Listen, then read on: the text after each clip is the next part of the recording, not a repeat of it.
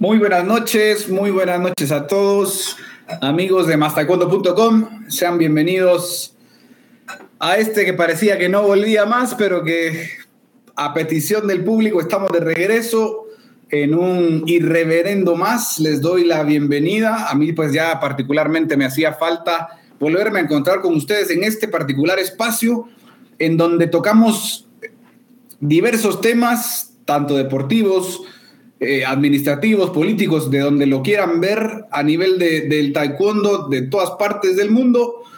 Eh, y pues hablamos con la mayor sinceridad, muchas veces desde el, desde el punto de vista que la mayoría de la gente tiene, pero que no se atreven a, a comentar por X o Y circunstancias. Acá, a través de Irreverendo, nosotros lo planteamos. Así que tengan todas buenas noches. Antes de dar la bienvenida a a las estrellas del programa. Eh, quiero recordarles que nos sigan a través de las redes sociales.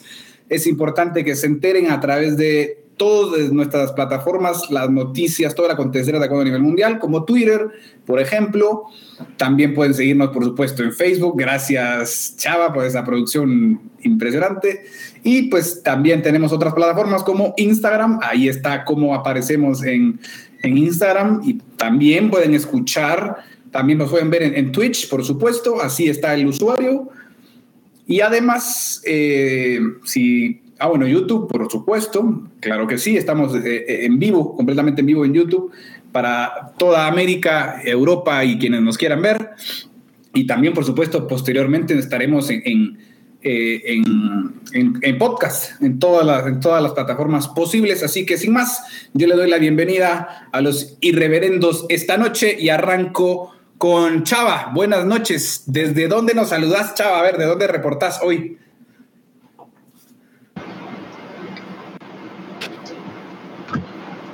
¿Qué tal, Alex? Buenas noches, ¿cómo están? Saludos, es un gusto volver a encontrarnos. Aquí tenía mucho que no los veía, yo pensé que los iba a extrañar más, pero la verdad no, me estoy dando cuenta que, que sí puedo vivir sin ustedes, lo cual no es algo que me tenga contento, pero, pero lo que sí me tiene contento es estar nuevamente aquí en una emisión más de Irreverendo. Estoy ahorita en, California, estoy en California, estoy, pues eh, ya sabes, eh, viviendo la vida loca y planeo estar aquí todavía un par de días más, así que pues si de repente, de repente hacen alguna, si de repente alguien hace alguna estupidez en los próximos días, probablemente me van a volver a ver conectado desde aquí. Así que, pues aquí estamos, Alex. Aquí estamos. Buenas noches. Gracias, Chava, por acompañarnos. Y la verdad que esa es vida, qué, qué envidia te tenemos, la verdad. Todavía con claridad allí. Un par de horas. ¿A qué hora es, Chava, allá? Aquí es cuarto para las siete. Claro. Sí, bueno, te, queda un ratito de, de, sol, me parece todavía. Sí, de hecho estoy con la luz del sol aquí. Qué lindo, qué lindo. Pero bueno, no tenemos tu dicha todos, así que seguimos adelante. Gracias por acompañarnos. Y está con nosotros también Esteban Mora, desde otra localidad. Esteban, ¿dónde estás? Contanos ahora. Buenas noches, Alex. Buenas noches, Chava. Y pues bueno, aquí envidiando los gustos del primer mundo de que tiene más horas sol que nosotros. Yo en esta ocasión me conecto desde Colombia. ¡Esa! Y no, un lugar donde me quieren mucho, que disfruto mucho y que pues probablemente estaré aquí si todo sale bien por mucho tiempo. Y no, Alex, es que yo creo que la gente nos está extrañando porque los tenemos mal acostumbrados, pero Irreverendo es una vez al mes. Y pues acá estamos de vuelta, ¿no? Súper bien. Exactamente, gracias Esteban por acompañarnos, contentos por ustedes, de verdad, que Chava esté en California, que Esteban hoy esté en otra condición en Colombia, pues eso habla también igualmente de la, de la representatividad que tiene Más Taekwondo eh, en, todas partes, así que no, igualmente aprovecho públicamente Esteban para esta nueva etapa, la felicitación del caso y, el éxito siempre de la mano ahí de Más Taekwondo. Muchas gracias. Oye, fue cumpleaños de Esteban apenas, ¿no? Sí, sí, sí. Felicidades. Te, tienes que, te tienes que alzar la playera por lo menos, ¿eh? Ahora, chava, después de las 10.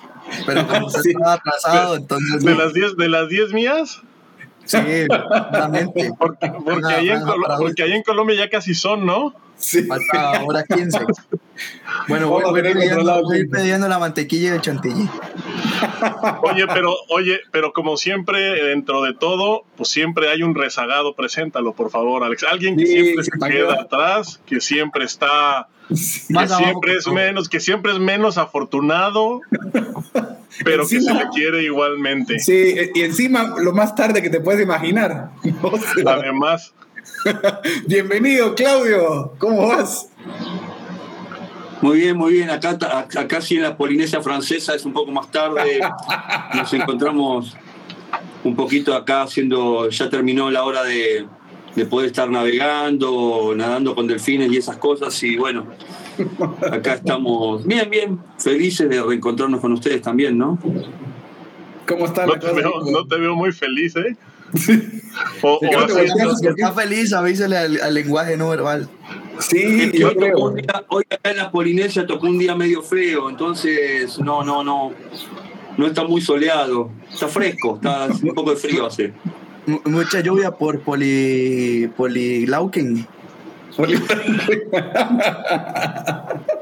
claro. Sí. se, se, nota que mucho calor no hay. Ojo. No. no. No, no, no, no, no, no, no. Hubo un tifón y... y como ahora está colaborando con la NASA, pues... Claro. también, también, sí, también, también. sea de, paso el anuncio. Hay unas investigaciones acá, sí, que están haciendo con un telescopio, entonces, bueno, bueno, gente, buenas noches a todos. Nos metemos en materia un poquito. Gracias por acompañarnos a todos, a los que se han unido a esta transmisión. De ya saludo a, los que están, como les digo, acompañándonos y especialmente ahora a Iván Moscoso. Eh, Iván, mucho gusto. Gracias por, por acompañarnos. Y él ya dice, lo he estado esperando desde hace unas semanas. Muchas gracias. Iván, acá estamos por lo, por lo que les digo, a petición del público eh, retomamos este, este segmento, así que muchas gracias Iván por acompañarnos. Hoy con temas interesantes por demás, como siempre. Arrancamos con, pues no tuvimos ni oportunidad de hablar de Juegos Olímpicos, parece que fue hace mucho, pero en realidad fue hace poquito, y no terminamos la etapa olímpica porque viene el debut del taekwondo en los Juegos Paralímpicos de Tokio 2020. Un saludo también especial a Yormarí Rojas en Colombia también, por supuesto. Gracias por acompañarnos, un, placer, invitada siempre eh, especial de mastaekwondo.com, que te vimos ahora compitiendo en el, en evento de GCS eh, eh, organizado por Australia y Portland, así que excelente, un, placer y un gustazo verte por allí en la competencia. Y, y acompañarnos ahora en este segmento de Irreverendo. gente, impresiones de Juegos Olímpicos, hablemos en general quizá y ya cada uno, pues si quiere ir tomando algo, eh, un juego olímpico por demás eh, diferente, por lo que ya sabemos del tema de la pandemia, pero igualmente déjenme decirles que yo tuve oportunidad y no es momento, bueno, puede ser de hacer alguna comparativa si ustedes lo quieren. Pude ver, por ejemplo, karate, que era otra cosa que me tenía con, con un signo de interrogación, pero creo que con todo y todo, no sé qué opinan ustedes y con todas las falencias que sabemos que tenemos que nosotros estando desde casa criticamos, porque así tiene que ser en pro de la evolución de nuestro arte marcial y deporte, eh, creo que no tenemos eh, nada que envidiar y creo que estaríamos safe para un par de Juegos Olímpicos más que ustedes. Yo vi el karate, vi algunas peleas de karate, eh, me gustó, o sea, sí, sí me gustó, la verdad yo lo vi más como con un poquito de morbo, ¿no? Porque. Claro. Porque sí, eh, eh, o sea, a mí sí en algún momento llegó a causarme la sensación de que quizás podrían competir con, pues, con otro arte marcial como es el taekwondo. Sabemos que, que en Juegos Olímpicos de las artes marciales y deportes de contacto, taekwondo pues es sin duda el eslabón más débil. Pero no, la verdad es que creo que eh, se me quitó el estrés cuando vi las primeras peleas de karate. O sea, es un deporte muy bonito, la verdad. Eso sí, eh, eh, pero es un deporte muy bonito para nosotros que sabemos de artes marciales y que sabemos, pues, de combate, ¿no? Y que sabemos, hay que decirlo, de taekwondo. Pero realmente no creo que sea un factor. O sea, no sé qué tan mal se va a escuchar lo que voy a decir, pero viendo un ratito el karate me doy cuenta por qué eh, ya no va a estar para la siguiente para los siguientes Juegos Olímpicos. O sea, no lo digo en mala, en mala forma, pero pues esa a mí la impresión que me da. Claro, completamente aceptada tu, tu acepción, Chava. Y Esteban, ibas a decir. Sí, yo creo que aunque hay mucha gente que pues se ha tratado de, de centrar en desmeritar el taekwondo y el estilo de taekwondo y todo el bla bla bla que ya conocemos, yo creo que Federación Mundial ha hecho un trabajo que le lleva ventaja incluso a otras artes ya aceptadas como el judo, ¿no? Porque si bien es cierto, eh, el taekwondo pues alguien que no conozca nada del arte marcial moderno, pues le va a costar un poco entender, lo disfruta más y me di cuenta porque a diferencia de las últimas dos ediciones de Olímpicos durante Tokio 2020, gente que no tiene nada que ver con el taekwondo era como, hey, vea, estoy viendo taekwondo, pero no entendí por qué pasó esto. Quiere decir que el deporte fue enganchando. Y con respecto al karate, creo que en eso se ha ido como o, está menos desarrollado que el taekwondo, ¿no? Porque el taekwondo, si bien es cierto, eh, pues hace falta como universalizarlo en el sentido, el fútbol, tal vez nadie se sepa todas las reglas del fútbol, pero sabe que gana el que hace más goles. En el taekwondo, pues se ha ido logrando eh, ampliar eh, el entendimiento, la apreciación del arte y demás. El karate, por ejemplo, me llamó mucho la atención el caso de la medalla insólita que ganó un karateca iraní. Fue noqueado y ganó el oro. Entonces, eso, eso fue lo que todo el mundo habló, ¿no? Porque, porque karate no sé un carajo eh, y me quedé así como, ah, qué, qué buena técnica, ¿no? Lo, lo, conectó con una, una a la cabeza y lo noqueó. Y el tipo, el, el karateca saudí quedó descalificado. Entonces, creo que todas esas cosas le vinieron a restar a su primera aparición olímpica y, y pues como dice Chava, ya entiendo por qué, dentro de las cosas que no entiendo, eh, ¿por qué no va a estar en, en, en las siguientes no, olímpicas? Y, y aparte creo que era como ver el taekwondo de hace muchas, décadas atrás, porque de pronto con las banderitas y de pronto metían un puño en la cara y no había puntos, metían una, una acción de pateo y no salían los puntos. Entonces la verdad que mm, yo creo que no el, el que no es karateca, y era un poco de los que nos quejábamos del taekwondo hace años atrás, yo creo que el taekwondo ahora le sacó décadas de ventaja. Es como que te hace respirar, es como, es como decir. Como el judo. Sí, sí, sí, sí, es verdad, es como que te hace respirar, sí. Sí, sí, sí, al ver eso, precisamente al hacer eso, ojo, ojo, ninguno de los cuatro estamos desmeritando el karate y aplaudimos el hecho de, la inclusión ahora, pues en esta oportunidad en Tokio, eh, un arte marcial. Aplaudiendo. ¿Qué? Yo no aplaudo nada, vos lo estarás aplaudiendo. Bueno, no seas ácido, mano. Digo porque, a ver, para nosotros que, que, nos gustan los artes marciales, pues es bueno ver un arte marcial más, pero y por eso mismo, o sea, aplaudo el hecho de que seguramente después de mucho tiempo de lucha logran estar en unos Juegos Olímpicos y, y evidentemente me hace respirar en, en, decir, bueno, creo que al final, después de tanto cambio y tanta cosa, vamos por, por, por buen camino en el taekwondo. Así se que.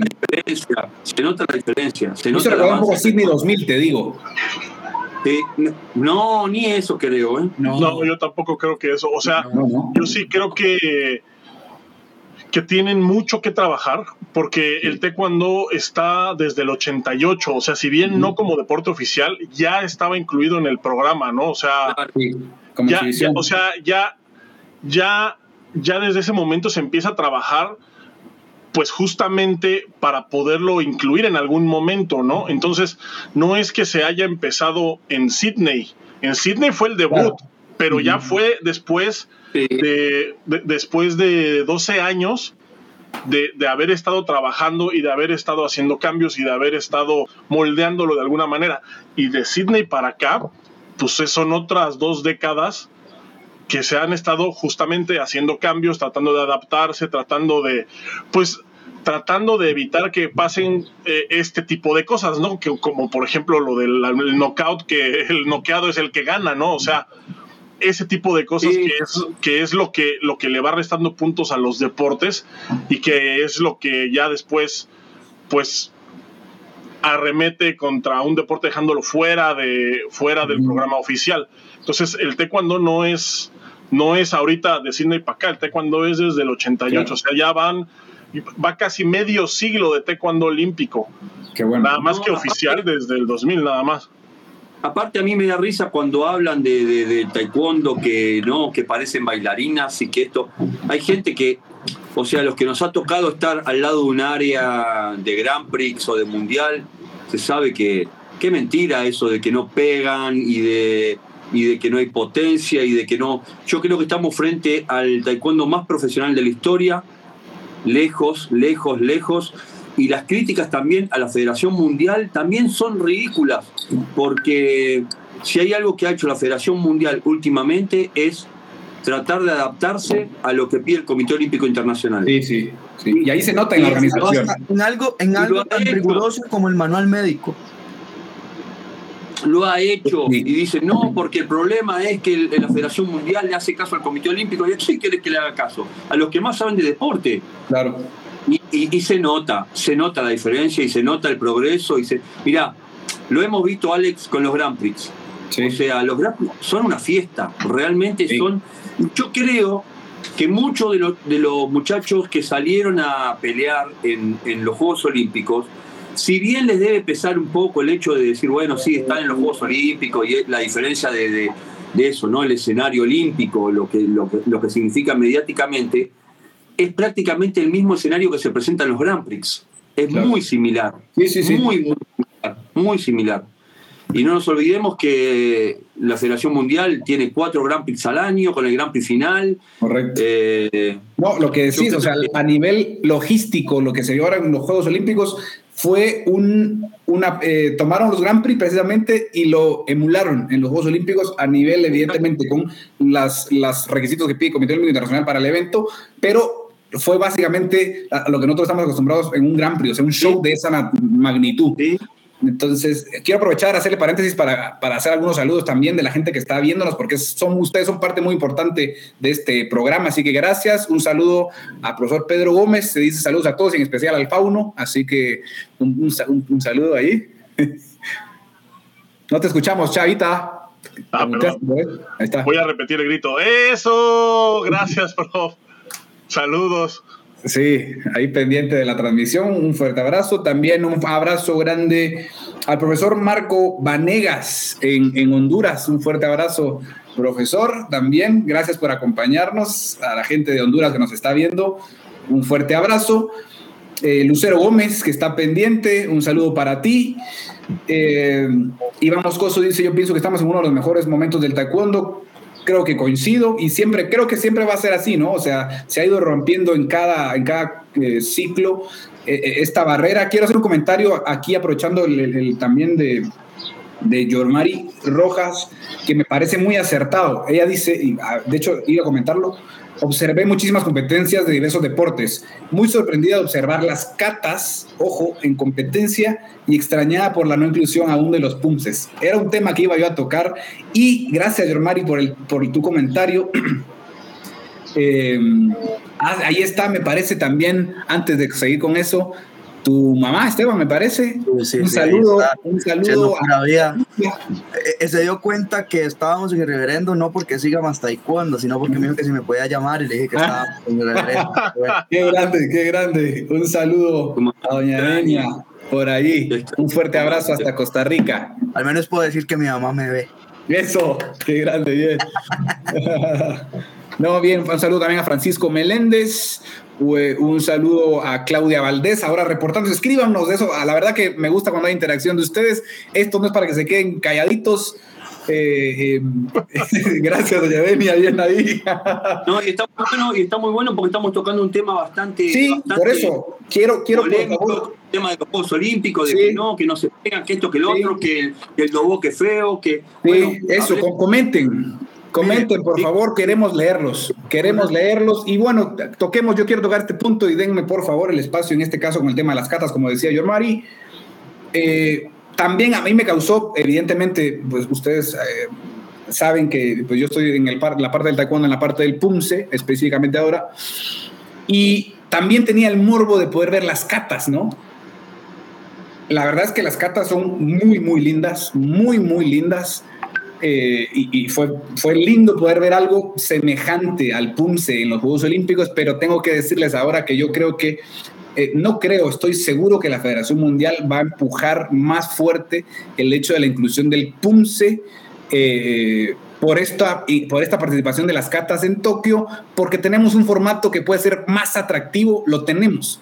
Tenemos el freestyle que no lo tiene el karate. Ustedes quiero que comenten ahí Exactamente, entonces miren, se, decía y... Eh, perdón Alex, nada más ahora que toca el freestyle, yo quiero recordar eh, una entrevista que se le hizo en Medellín en 2019, ah, justo hace dos años, sí, dos años y una semana, dos años y dos semanas por ahí, a el gran maestro Oscar Posada, que él decía que la inclusión del PUMS en Juegos Olímpicos, si se hacía, se hacía después de, lo, de París 2024 e iba a ser a partir del PUMSE Freestyle. Y vea lo que usted está mencionando justo ahorita, después de Tokio 2020. Veamos, veamos si se cumple la profecía del gran maestro Oscar Posada. Yo creo que va por esa vía. Y les digo, yo esperaría que cruzo los dedos para que de alguna manera puedan hacer una demostración. Era lo que se decía también en París 2024. Todavía está la, la esperancita de que se haga un, como se hizo ahora el, evento por equipos en, en, Kirugi, que se haga una participación de PUMSE en, en, París 2024 con el formato llamativo, les digo que se dio, que se llevó en la universidad en el 2019 en Italia, en donde el, salía el competidor a hacer un PUMSE tradicional, esperaba un minuto, regresa con su coach, vuelve y salía a hacer el freestyle. Entonces el mismo competidor debía hacer tradicional o el recognized PUMSE y el freestyle y eso mantiene la esencia del taekwondo y lo vistoso del freestyle. Yo creo que es una, un formato de competencia que puede pegar y les digo más, ¿saben por qué les digo que va a empujar más fuerte? Que ya está, al final la Federación Mundial se ha pegado muy bien al Comité Olímpico Internacional y a los requerimientos, como lo decías, Claudio, y es que ya es público, señoras y señores, a la gente que nos ve, ya es público el ranking de PUMSE se lo tenían guardadito y eso posteriormente verán una nota ahí en Más Taekwondo, pero ustedes ahora mismo si se meten a, la página de la World Taekwondo, van a ver que desde hace poquito ya pueden buscar el ranking de PUMSE en las divisiones de menos de 30 masculino y femenino y más de 17 eh, masculino y femenino en freestyle. Así que ya, ya eh, se empieza la carrera por los puntos. Eso nos dice que se está buscando profesionalizar cada vez más el tema del PUMSE, muchachos.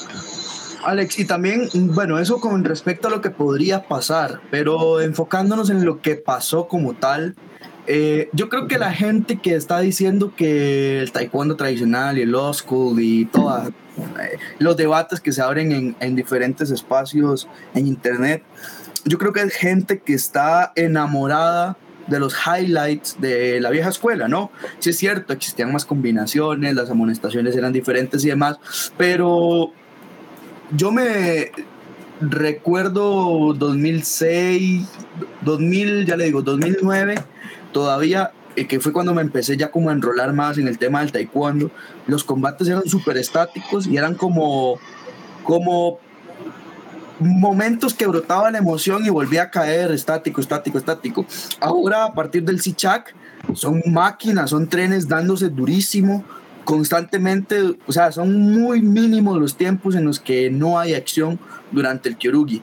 Quizá Claudia aquí pueda reforzar más mi idea porque sé que ha investigado más sobre el asunto, pero es una de las cosas que más me gusta del taekwondo, llamémoslo moderno o el actual, el contemporáneo, que, o sea, usted realmente tiene que estar bien preparado y pues eh, es, tiene que, se hace de una manera más profesional, ¿no?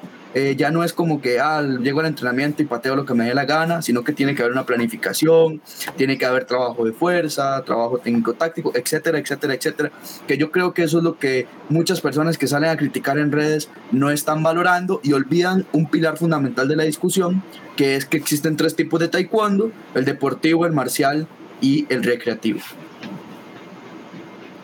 Yo quiero hacer un comentario respecto a, a todo este eh, a toda este, este meme de la vieja escuela, eh, yo creo que se tiene que abandonar. O sea, yo en lo particular ya no me meto en discusiones de eso, los eh, prefiero dejar que se ahoguen en sus babas porque me parece que es gente que no entiende de lo que se trata. O sea, yo lo he publicado en mis columnas una y otra y otra y otra vez y alguna vez comenté que el taekwondo, eh, eh, porque hubo un momento en el que sí se veía como que ese cambio, ¿no? El choque cuando recién la transición de petos electrónicos, de petos normales electrónicos, y luego cuando se cambió de la Just a Daedo, o sea, cuando cambió el sistema, como que yo sí veía un poquito una tendencia a un taekwondo más estático, a un taekwondo con un biotipo distinto,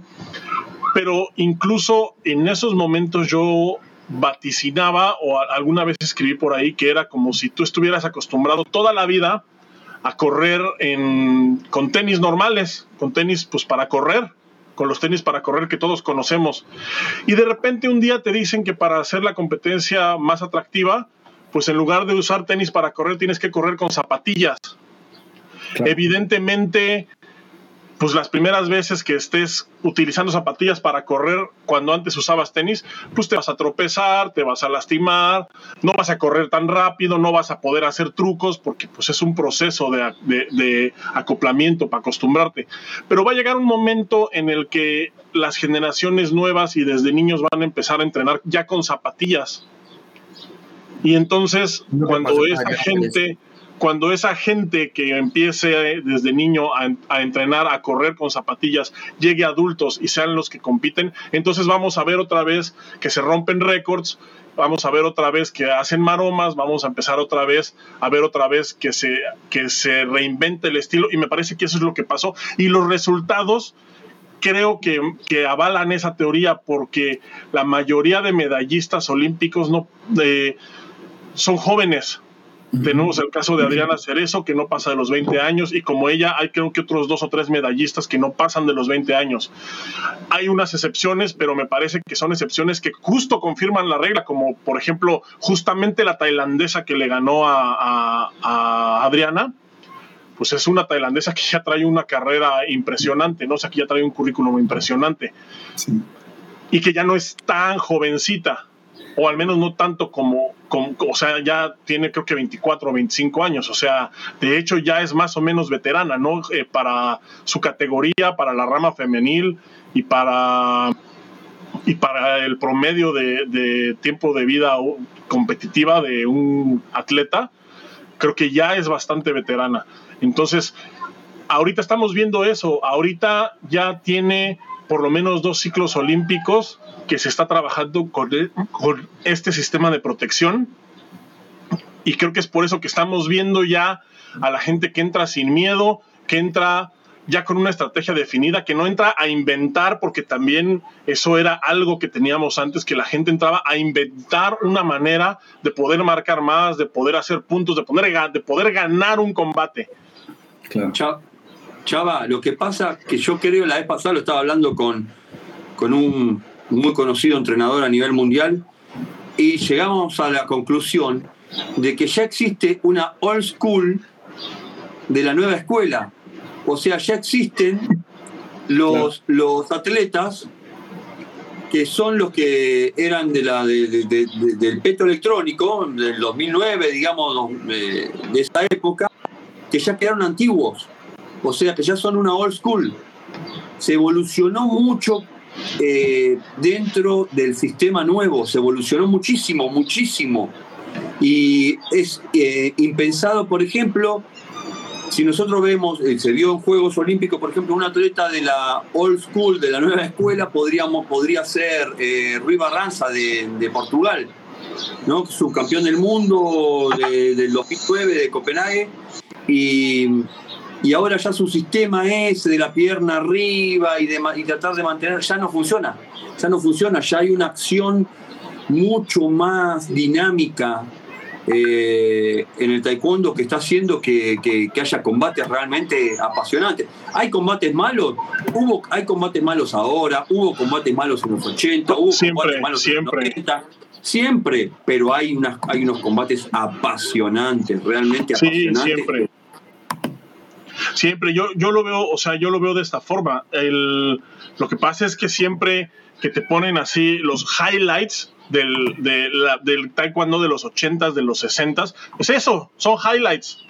O sea, o sea, la gente piensa que así era la pelea completa, que eran así. No, y aparte lo que mucha gente no sabe es que en esos tiempos los rounds eran de tres minutos. O sea, la gente piensa que pasaban nueve minutos a ese ritmo de combate. O sea, son idiotas o qué les pasa. No, es imposible tener ese ritmo de combate. Se hacían una o dos combinaciones de ese tipo por round y, y, se acabó. O sea, realmente eso era. Ahora, otra cosa también que me parece que no se está valorando. Mil veces, mil veces hemos hecho ese, ese trabajo de, de, de, desarmar un combate de los viejos y había, había combates donde había entre tres y cuatro acciones por round. Por round. Pasaban 40 segundos en muchos casos sin tirar una acción. Claudio, Claudio, pero yo quiero, yo nada más quiero decir algo aquí con respecto a eso que usted está diciendo. Esto no es idea suya ni, ni una ocurrencia. Esto usted lo comprobó en uno de sus seminarios, ¿cierto? Así, así es. Eh, y que evidenciaba tal cual el tema de el tiempo efectivo de combate, ¿no? ¿Cómo, cómo fue? tal vez si nos explica un poco para contextualizar a la gente. No, es fácil. Agarras un combate, agarras un combate de los Juegos Olímpicos. Si, querés, vamos a los Juegos Olímpicos, puramente. Y ves un, los Juegos Olímpicos. Vamos a una gran pelea de, de la que todo el mundo habla. Siempre digo lo mismo yo.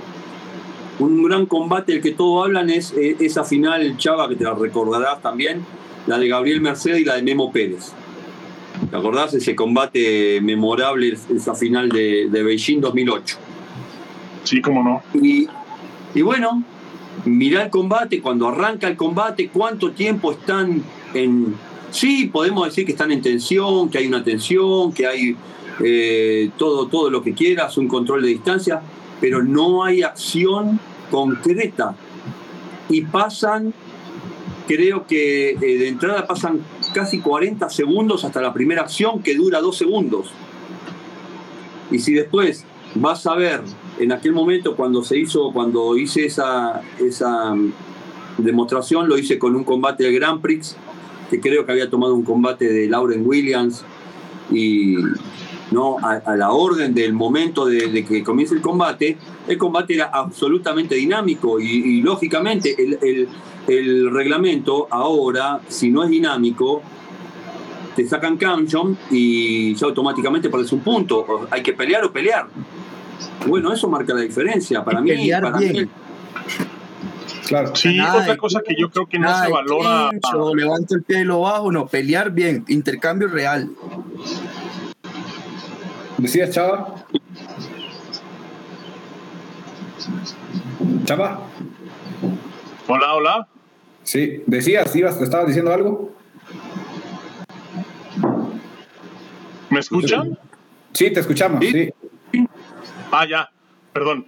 Eh, otra cosa que yo creo que no se valora lo suficiente es el hecho de que si ahora en, en esta coyuntura del momento actual taekwondo me parece que hay una cosa que no se valora lo suficiente y es el hecho de que si estamos viendo que toda esta gente dice que los combates son aburridos es porque antes no veías combates nunca. O sea, nunca, nunca, nunca, nunca había combates en televisión, nunca había combates, hasta después los podías conseguir. Ahorita puedes ver un abierto de Estados Unidos, un abierto en vivo en tiempo real más unos Juegos Olímpicos, más un campeonato mundial, ¿no? ahorita se tiene acceso al 100% del taekwondo y eso es algo que se tiene que celebrar. Claro, ahora la gente se da cuenta porque se quita esa idealización, la idea romántica de que los combates en el mundial o en los Juegos Olímpicos o en un Grand Prix o en algún torneo internacional importante son todos extraordinarios porque no son así, pero no han sido así nunca. Me parece que eso es lo que no se valora tanto, o sea, el hecho de que se puedan dar estas discusiones eh, por la cantidad de combates que se ven es porque el taekwondo está presente ya eh, de una forma más masiva en los medios. Y si nos quejábamos y si nos quejábamos antes del karate hace años atrás era inexplicable lo que pasaba dentro de un área de combate de taekwondo y no sabías la puntuación y no sabía no entendías nada no nadie se enteraba de lo que estaba pasando. ni siquiera se sabía que era punto y que no. La, influencia, del arbitraje la influencia de competir contra un atleta coreano por favor no no no hay no hay punto de comparación de lo que estamos viviendo hoy. Estamos viviendo realmente un deporte de élite que, está en su mejor momento. Sin duda. Eh, aprovechamos igualmente a, saludar eh, amiga del equipo Gaby Echeverría en, Guatemala también. Un fuerte abrazo para, para Gaby. Eh, gracias por acompañarnos. también a Gerardo Leyes, que ha estado bastante activo con nosotros. Gracias por tus comentarios, Gerardo. muy acertado. Es, es agradable compartir. también a Alejandro Gaviria, que está ahí con nosotros, pendiente. Muchas gracias. Pinto González Jesús dice el, tema del tiempo está bien, lo malo es la pierna delantera. Y ahí yo, ahí yo difiero, Alex, porque se está basando en, combates de lo que decía Chava ahorita, de, cuando les empezó a usar, las zapatillas, ¿no? Que tenía que aprender y demás. Claro, usted me va a decir que, por ejemplo, el combate de Jin Yu Wu, la China, contra Adriana Cerezo fue pierna delantera, o las, las peleas de Lucas Guzmán fueron pierna delantera. Claro, o sea, evolucionado, Por, favor, o sea, eso es seguir con un estereotipo. Eh, eh, eso es seguir con un estereotipo, es reforzando y estar criticando porque la influencia me dice que era mejor el school. O sea, Estamos hubo puntuación, Oye, hubo, puntuación de... hubo, puntuación de pierna directa, pierna posterior, hubo puntuación Sí, esa, combate de Lucas les faltó nada más darles una silla para que se pegara, estuvo muy ¿eh? sí, Sí, sí, intenso, intenso. El, el, el, atleta de Macedonia, si no me falla la memoria, igual, pesos completos dándose doble vandal. Sí. En Río, Río, o sea, hay que admitir que Río fue el bache más bajo que tuvo eh, el, taekwondo en, en, olímpico, ¿no? Porque sí, realmente fue cuando eh, se tocó fondo y empezó a subir. Pero si usted lo vemos, y yo refuerzo lo que dijo Chava ahorita con respecto a lo de adaptarse al cambio y demás, ¿cuál es el mal que está padeciendo el fútbol en este momento? El bendito video replay y el, el VAR, ¿verdad? La video revisión que es lo mismo que estaba pasando con el taekwondo en el video replay. Se perdía demasiado tiempo, eran combates demasiado... Bastante rápido ahora, ¿no? Y, y, ahora es dinámico, o sea, el, el juez de, de, mesa tiene que resolver en máximo un minuto, a menos que sea una situación súper compleja. Y, y, el fútbol, si, si, comparamos el taekwondo con el fútbol, que son dos universos diferentes, no, no quiero pero el fútbol ahorita, los, los amantes, los verdaderos seguidores de fútbol se quejan porque no, es que el VAR ya quitó la emoción de cantar el gol, eh, tardan tres minutos resolviendo si era penal o no era penal. O sea, y lo mismo pasó en aquel momento. Entonces no podemos decir que el taekwondo actual eh, sigue siendo lo mismo que hace 10 o 14 años. Correcto. No, definitivamente hemos avanzado mucho y agradezco nuevamente a todos los que nos manifiesten, se compartan con nosotros, opinen.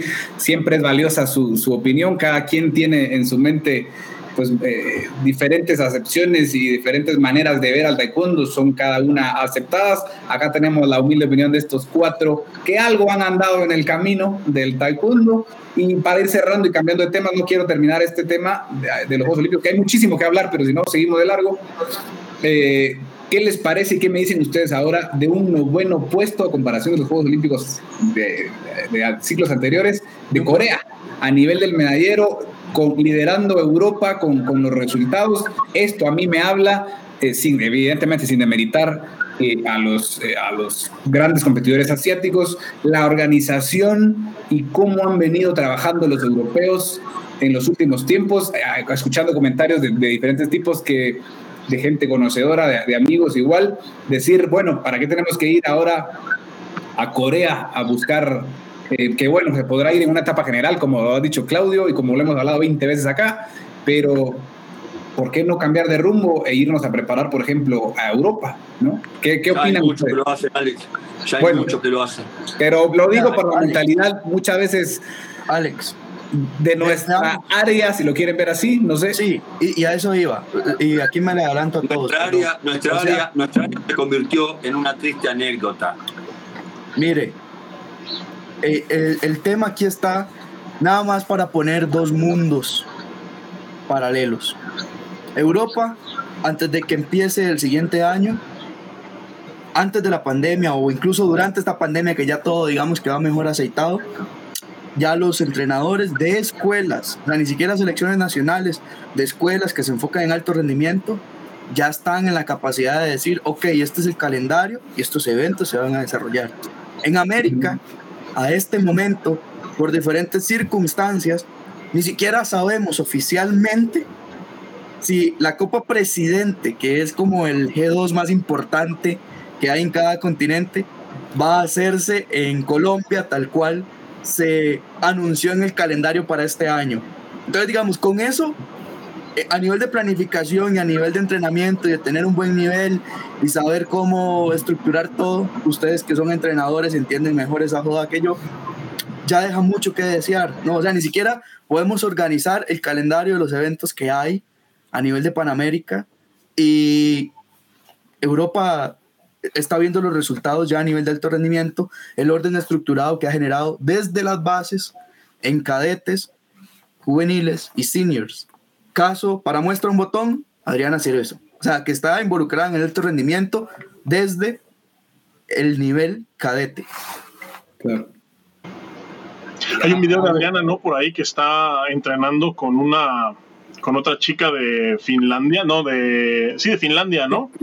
Sí, sí, sí. Con está, increíble el, el, video, eh, la verdad. O sea, yo nomás de verlo ya eh, me dan ganas de ponerme a patear.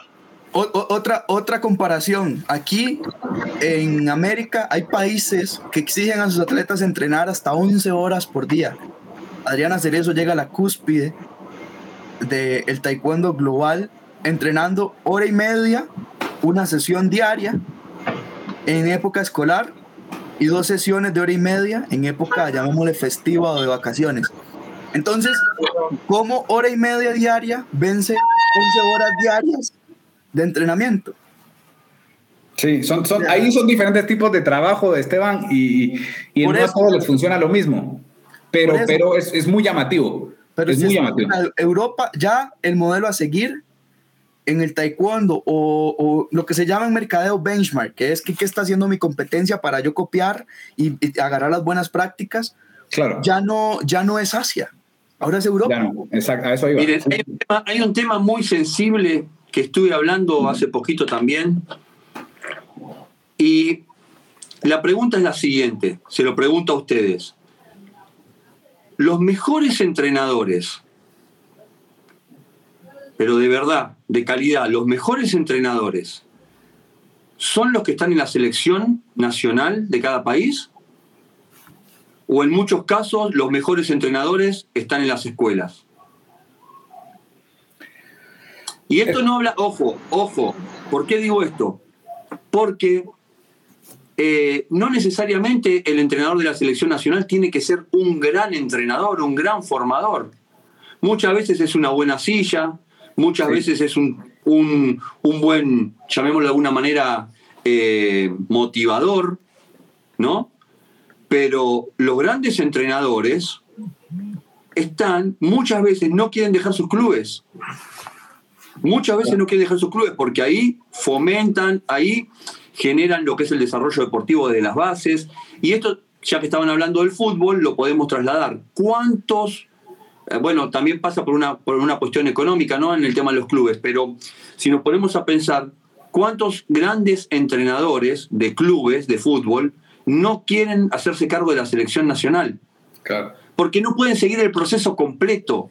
Eso es lo importante. Lo importante en el, en el entrenamiento de alto rendimiento es poder seguir un proceso coherente a través del tiempo a vos te meten en una selección nacional y hay un montón de, hay un montón de intereses de por medio, eh, hay un montón de cuestiones, hay un montón de celos, hay un montón de, cosas que pasan dentro de un equipo nacional, eso es, sabido. En cambio, cuando vos estás en un proceso formativo o en un proceso de escuela, puedes estar 12 años formando a un, a un deportista. Claro. Entonces, muchas veces encontramos grandes pero gigantescos entrenadores que tienen sus clubes en los que muchos atletas ya uno se entera que están eh, trabajando, eh, muchos ya lo saben, yo quiero entrenar al club de tal. Y después, bueno, después voy, me presento en la selección y todo bien y cumplo, cumplo como tengo que cumplir con el régimen que me impone la selección, ¿no? Y me voy con el entrenador de la selección al campeonato mundial y el entrenador de la selección se puede sacar la foto y todo, no importa, nada de eso importa. Lo que importa es si uno empieza a hacer el, eh, estudiar un poquito la Matrix, empieza a descubrir el proceso que tuvo determinado atleta. Ya lo decía un entrenador acá en, un, profesor que tuve yo, eh, que decía, cuando vos ves un atleta, un atleta bueno, vos vas a, una zona y encontrás que solamente tiene un atleta bueno, por ejemplo un país. Bueno, ¿qué tenés que hacer? Estudiar a ese atleta. ¿Por qué? Porque ese atleta es simplemente una excepcionabilidad. Él es el especial. Entonces estudialo. Ahora, si vos vas a un país o a un club y encontrás que tiene uno, dos, tres, y que ha sacado campeones nacionales, que ha metido un montón de atletas en la selección nacional, que ha generado medallas internacionales, ya no hace falta que estudies al atleta, ya hace falta que estudies a ese entrenador. Porque ahí hay un proceso que está generando algo. Que por lo general no son las selecciones nacionales, por lo general son las bases, son los clubes. Es un tema muy, muy, muy interesante. Interesante reflexión, Claudio. Gracias por ese aporte. La, verdad que te, pone a pensar y quiero hacer paréntesis para saludar. No sé si puede rescatar ahí el comentario de don Eduardo Guzmán, padre de Lucas Guzmán, que estaba, está ahí conectado. Un saludo, un fuerte abrazo para él. Si se puede, no sé si se rescata para mí, ya se me perdió por allí. Y nos dice, Lucas sigue con sus raíces de niño hasta el día de hoy. Entonces, la verdad que una felicitación, ya lo hemos hecho, y, nada, un abrazo para, el proceso que, se ha llevado desde pues eh, allí con, el, con el maestro Eduardo Guzmán y por supuesto el, proceso de posteriores elecciones. Eh, un tema importante, un tema importante lo que están tocando justamente porque eh, Argentina tiene dos atletas en Juegos Olímpicos, digamos, ¿no? Lucas Guzmán en convencional y Juan Zamorano, si no, si no me estoy equivocando el nombre, en para, para, taekwondo. Los dos, los dos atletas de Eduardo Guzmán. Los dos salen de la escuela de Eduardo Guzmán. Ahí va, por eso lo mencionaba, porque tocabas el tema y lo recordé. Entonces... Es que es, este. Eh, bueno, se puede hacer como un análisis muy amplio, ¿no? Con muchas aristas de eso. Ahorita, por ejemplo, me parece que los rusos trabajaron así para este evento. O sea, cada quien tenía su entrenador. No, no es para este evento, no es para este evento, Chava. Rusia trabaja así desde, desde hace ah, décadas. Te, te, voy a decir algo, porque yo lo comparo con México, por ejemplo, que es lo más tangible. México también trabajó así para este evento nos fue de la chingada. Pero en 2004 también se trabajó así. Cada uno tenía su entrenador propio, Víctor Estrada tenía su entrenador, Iridia tenía su entrenador, Oscar tenía su entrenador, y Bárbara Segura, que fue la que no clasificó esa vez, también tenía su propia entrenadora. Y les fue muy bien. Bueno, Bárbara no clasificó, pero de los tres que clasificaron, dos ganaron medalla. Entonces, el... el... Había el mismo desorden administrativo y así que ahora. Lo que pasa es que, pues sí, eran otros tiempos, ¿no? O sea, era. Se, podían hacer las cosas un poquito más. diferente, pues, eran otros tiempos. A lo que voy es que ahorita, por ejemplo, en, si en México quisiéramos hacer algo así, es inviable porque, y, lo comentaba con una compañera en, en, el Twitter el otro día, a mí me parece que es inviable porque para Juegos Olímpicos es una vez cada cuatro años y son cuatro o cinco atletas, ¿no? Máximo, ¿no? Es lo que puedes este, llevar. Entonces no hay mucho problema, pero en temporada regular sí creo que es muy complicado porque son, México por ejemplo, son ocho mujeres y ocho hombres. Entonces tienes que primero mantener esa selección, ¿no? O sea, ya son 16 personas a las que hay que mantener. Aparte, si cada quien lleva a su entrenador, ya son otras 16 personas. Y aparte, cuerpo multidisciplinario. Vamos a suponer que, ok, se chingan el mismo doctor para todos, ahí no hay mucho problema, está bien. Tenemos un doctor, un nutriólogo, un psicólogo y, y, un fisiatra para todos, ¿no? Entonces ahí ya son otras cuatro personas.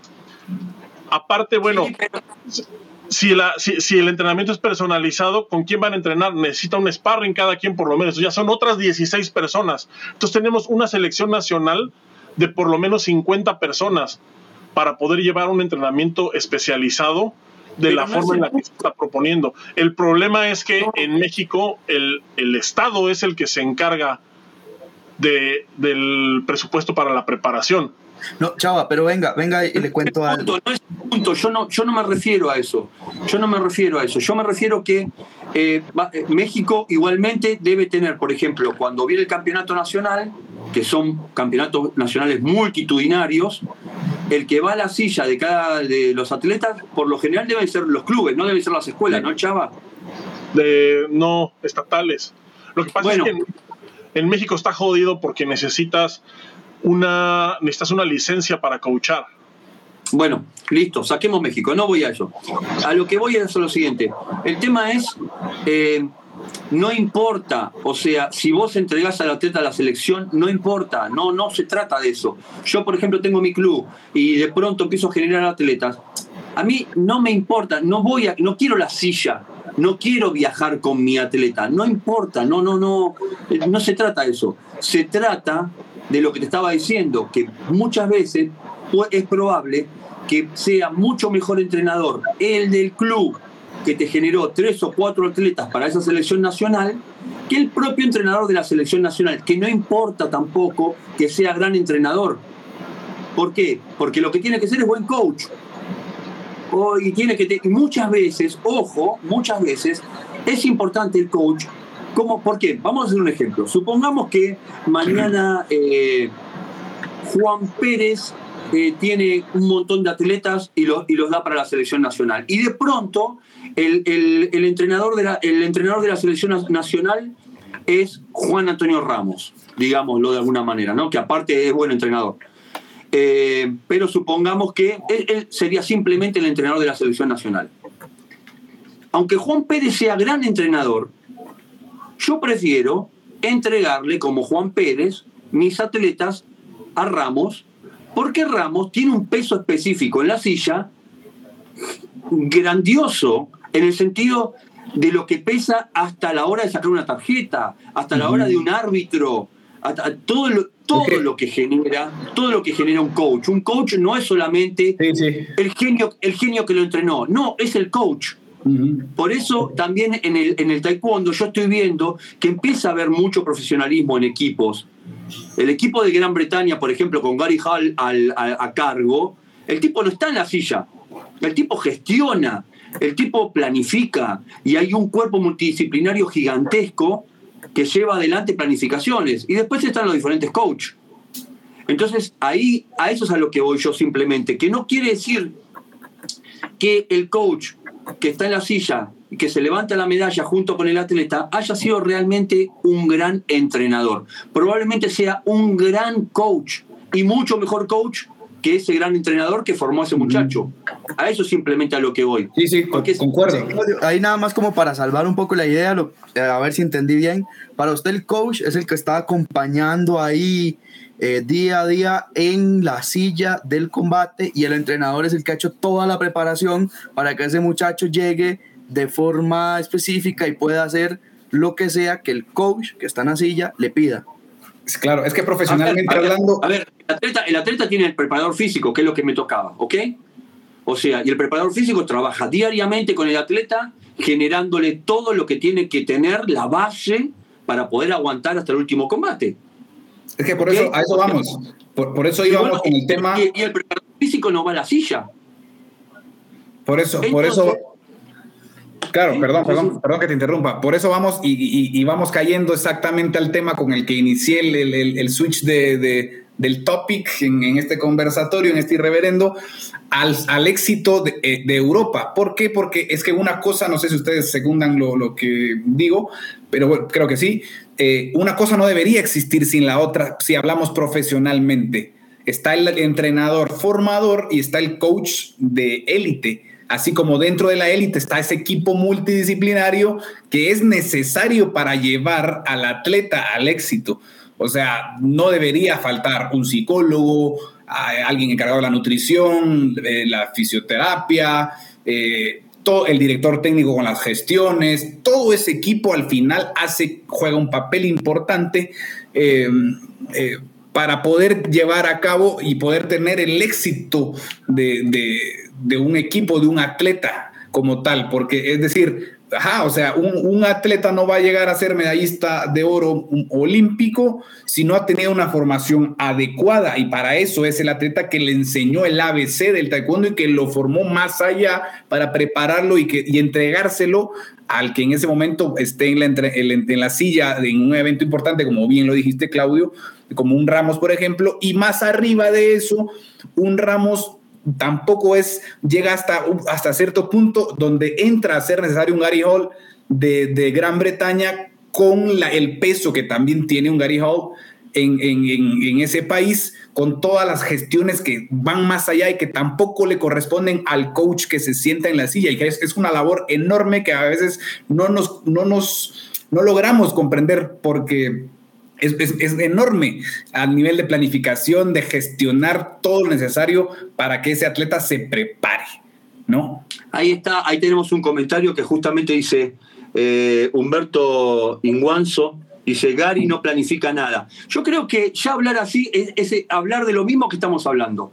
Es como ya esa esa falta de respeto y esa búsqueda eh, de, del reconocimiento, ¿no? Es decir, no, él no hace nada. Eh, los, los, entrenadores son, él dice, el que trabaja los componentes tácticos es el que debería estar en la silla. No estoy del todo de acuerdo. No estoy del todo de acuerdo, porque es capaz que el que trabaja los componentes tácticos no lo conoce nadie después en la silla. Y en la silla pesan un montón de otros componentes, que lo sabemos lo sabemos perfectamente. Capaz que trabaja un montón de componentes tácticos y no tiene idea después cómo levantar la tarjeta y no lo conoce ningún árbitro. Y, muchas veces eso, muchas veces acá lo que pesa es el egocentrismo de querer estar en la silla, de querer ser más que el deportista. Y, si, y dice Gary Hall es solamente el negociante. Me parece. En pocas, va a ponerlo en, palabras. Gracias, Humberto, por tus comentarios. Eh, es, es, tu punto de vista. En palabras crudas, cortas y si quieres verlo así.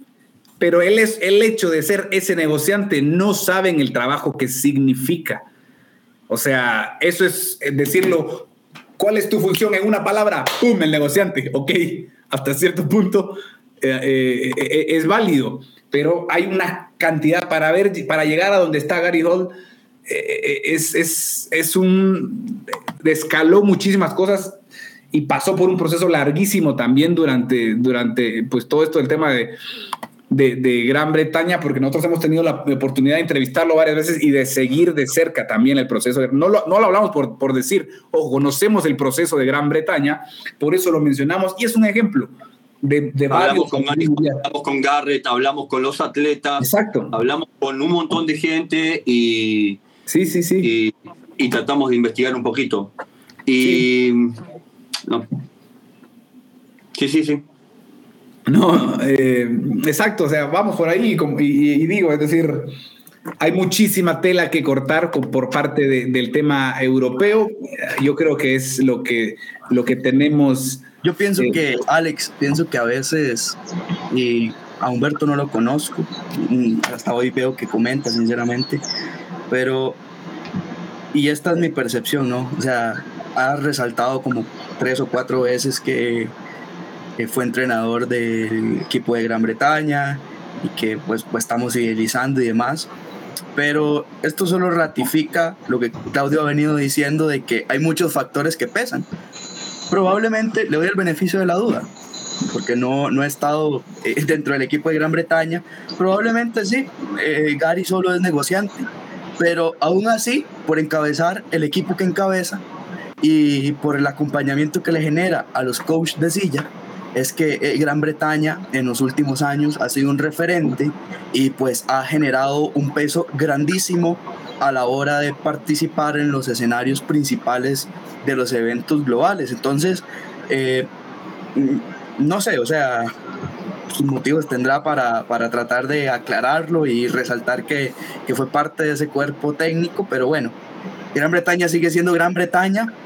Eh, viene sacando atletas que creo que reventaron en Burnaby 2016 y que ahora se consolidaron en, en, unos Juegos Olímpicos. Y no hablo ni de Bianca ni de Jade, sino hablo de Bradley Sinden y de Lauren Williams, que pues ahora se les ha dado las medallas. En fin, sin, duda, sin duda. Como que el tema de resaltar, yo creo que en eso Europa nos está sacando años luz o ya no lo sacó, de que a veces hay que dejar el protagonismo personal de un lado por darle campo al protagonismo grupal. Mira, el avance, que el avance, cada uno asuma su rol. El avance de la metodología, el avance de la ciencia en el deporte eh, eh, está en evidencia, va quedando en evidencia. Fijémonos, por ejemplo, que, en estos Juegos Olímpicos, eh, después de, lo que vendría a ser Estados Unidos, está Brasil. Durante muchos años estaba Cuba como, como, como el gran el gran país que, que, realmente desarrolló la metodología, una metodología científica muy basada en lo que eran los, los modelos soviéticos, ¿no? El modelo ruso. De, pero algo está pasando y Brasil ha trabajado mucho, mucho, mucho, mucho y evidentemente le, es increíble que Brasil haya quedado por encima de, Cuba, ¿no? En, estos Juegos Olímpicos. No hablo solamente del taekwondo, estoy hablando del eh, que en taekwondo no tuvo la misma suerte, pero de los deportes en general, donde hay mucha ciencia volcada en el deporte y realmente eso es de destacar, ¿no? Sí, totalmente. Y, yo creo que, volviendo al punto inicial y sin, y sin caer en el circunloquio, una de las mejores evidencias de que el taekwondo actual eh, es el mejor es, primero, veamos la repartición de medallas en Olímpico, ¿no? O sea, no quedó todo centralizado. Y segundo, que hay como un nivel estandarizado, ¿no? O sea, cada región con su estilo, cada atleta con su diferente manera de pararse, por llamar de alguna forma eh, coloquial, ¿no? Pero al final el reglamento ha estado siendo el mismo para todos, algo que antes no pasaba. Que el reglamento variaba dependiendo quiénes eran los que se saltaban al, al doyan, ¿no?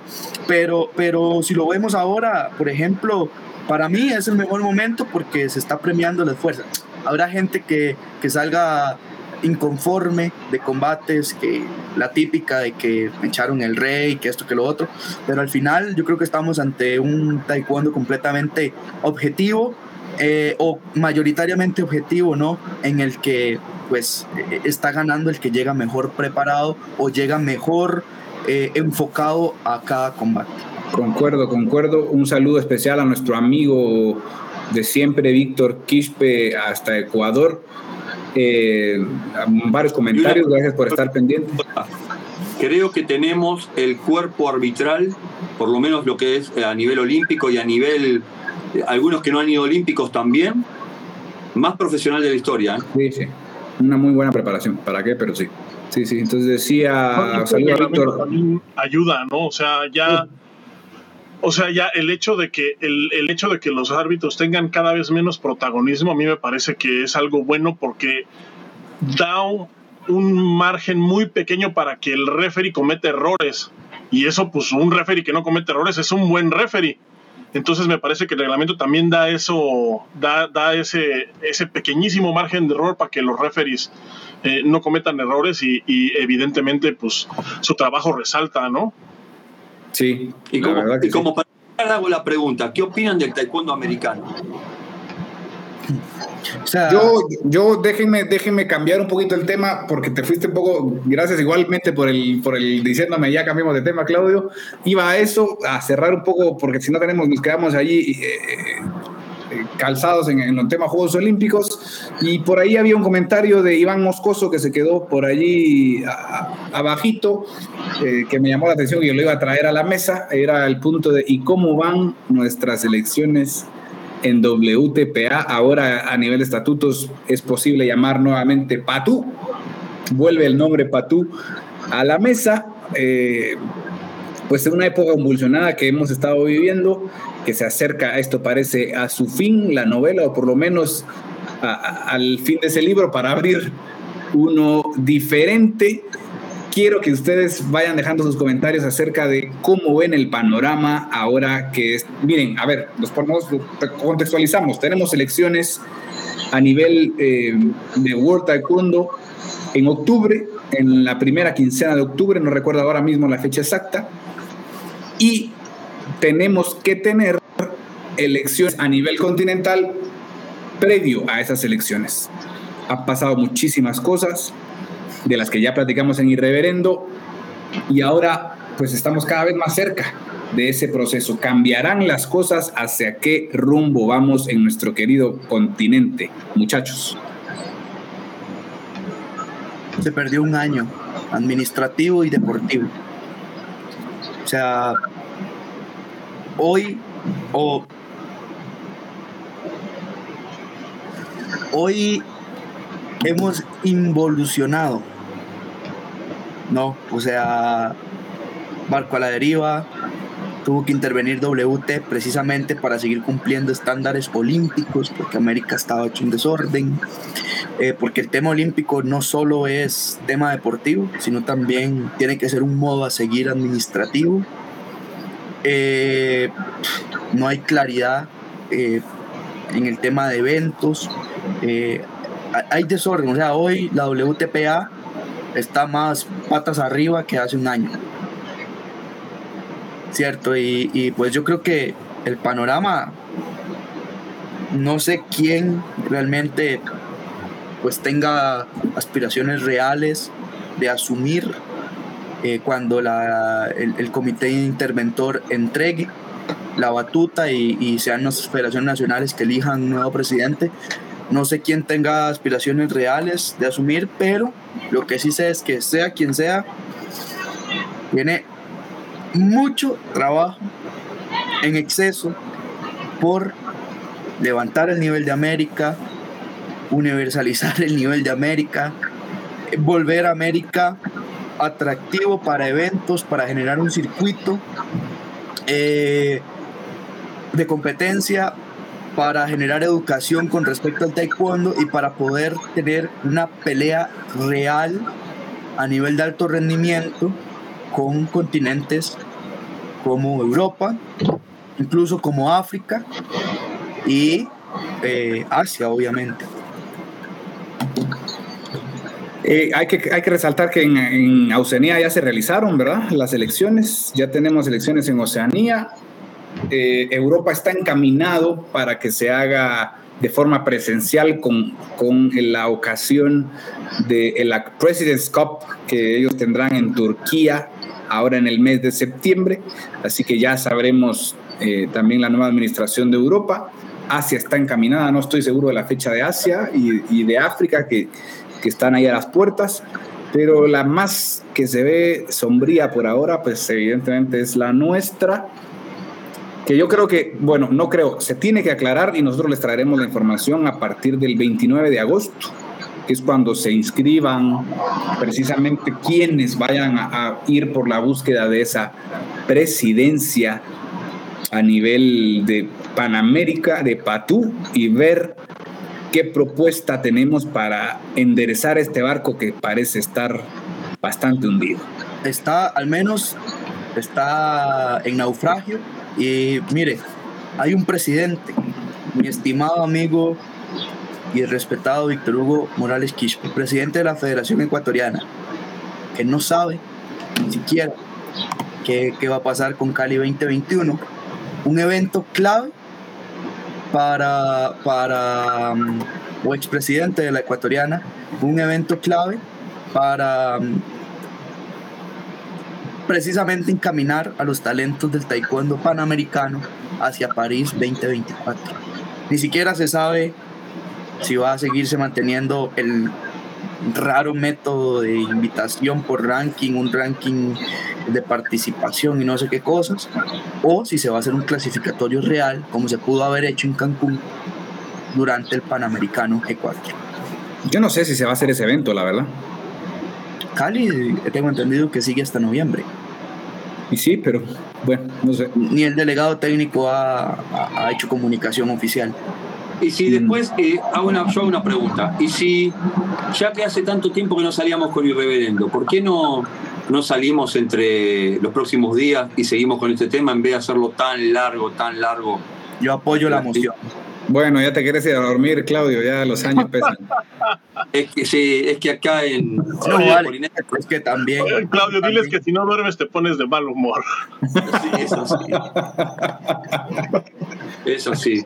Mucha tela que cortar, mucha tela que cortar, gente, pero bueno, está bien, vamos a hacerle Carlos caso, perdón, al, al, señor acá que, que, tiene que irse a surfear en su sueño. Sí, sí, sí, pero se está haciendo ya amanece acá en la Polinesia y, y bueno. En Polilauken. si escuchan una vaca, no es una vaca, es un delfín que aprendió a ser como vaca. Vamos a ir cerrando entonces esta, esta emisión de, Irreverendo con el comentario final de cada uno. Chava, ¿con qué quieres cerrar? Eh, ay, ahora sí me agarraste aquí medio en curva. Bueno, yo nada más, bueno, destacar que, eh, que falta ya bien poquito, o sea, para los Juegos Olímpicos, para los siguientes Juegos Olímpicos, o sea, ya ya faltan, o sea, no faltan tres años, faltan dos y medio.